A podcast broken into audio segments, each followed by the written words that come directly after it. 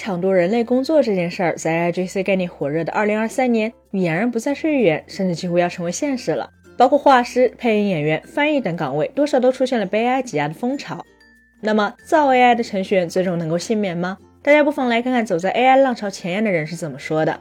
近日，人工智能初创公司 Stability AI 的 CEO Emad Mostag 就表示，五年内人类程序员将彻底消失。在展望未来时，Emad Mostag 表示，将来人们沟通和信息获取的方式将发生突破性变化。明年大家手机上就将人手一个，还不用联网。现在这些颠覆性的 AI 大模型以后就能随处可用了，因此对话和交互的方式也会发生根本性改变。作为 Stability AI 的创始人，Emad Mostag 对人类程序员的未来感到悲观，其实并不难理解，因为这是他创立的企业所推出的产品让人类画师受到了巨大的冲击。Stability AI 虽然对于许多朋友来说有些陌生，但 Stable Diffusion 相信不少朋友都用过，这应该是目前最好用的 AI 绘画工具。也正是这款工具帮助下，相当多此前完全不会画画的人，用几个关键词就能输出水准在线的画作。甚至 Stable Diffusion 已经实实在在的让依赖数字绘画的游戏厂商开始尝试用 AI 代替人工。游戏公司里的原画师因为 AI 而失业的消息，更是让绘画圈风声鹤唳。当然，Stability AI 创始人 Emad Mostaque 坚定的站在 AI 一边，还不仅仅是因为利益相关，更关键的是他自己对于人类程序员的价值是持无视态度的。根据福布斯的相关报道显示，Stable Diffusion 其实是 Emad Mostaque 窃取的成果。Stable Diffusion 的源代码来自于名为 Land Diffusion 的开源图像生成器。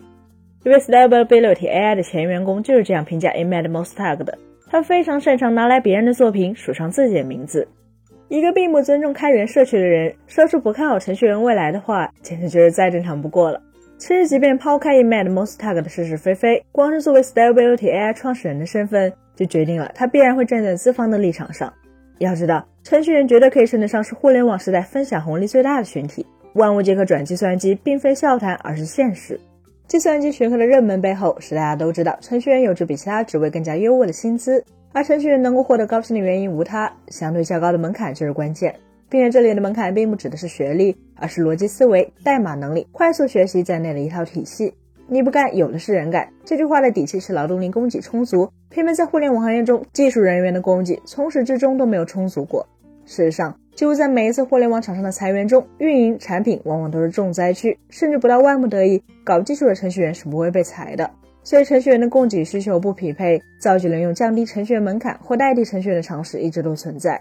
从 PC 互联网时代的拖拽建站，到移动互联网时代的低代码，再到现在的 AI 写代码，莫不如此。那么 AI 到底能不能代替程序员的工作呢？答案是能，但不完全能。程序员的工作内容是什么？其实很像翻译，只不过通常的翻译是连接人与人，而程序员则是将人类的需求翻译给计算机。简单来说，程序员的工作就是把现实世界中的需求通过计算机语言翻译成源代码，再经过编译器转换成 CPU 能够直接处理的机器码，最后再形成可执行程序，并在后续维护程序的运行。在这一过程中，AI 能介入的部分是生成代码。其实这也是 GitHub、Copilot 等 AI 编程工具的功能。可是生成代码并不是程序员工作的关键，理解需求并实现它才是，并且后续的代码维护也很重要。但这目前还都是 AI 无法解决的。虽然目前 ChatGPT 乃至其他 AI 编程工具生成的代码都是对现有的已知解进行重新整合，但不能排除未来 AI 将继续进化。事实上，程序员受到 AI 的冲击是必然的事情，只不过这一部分程序员应该被称为代码搬运机器。他们的工作可能也不是被 AI 挤压，而是被能熟练使用 AI 的人代替。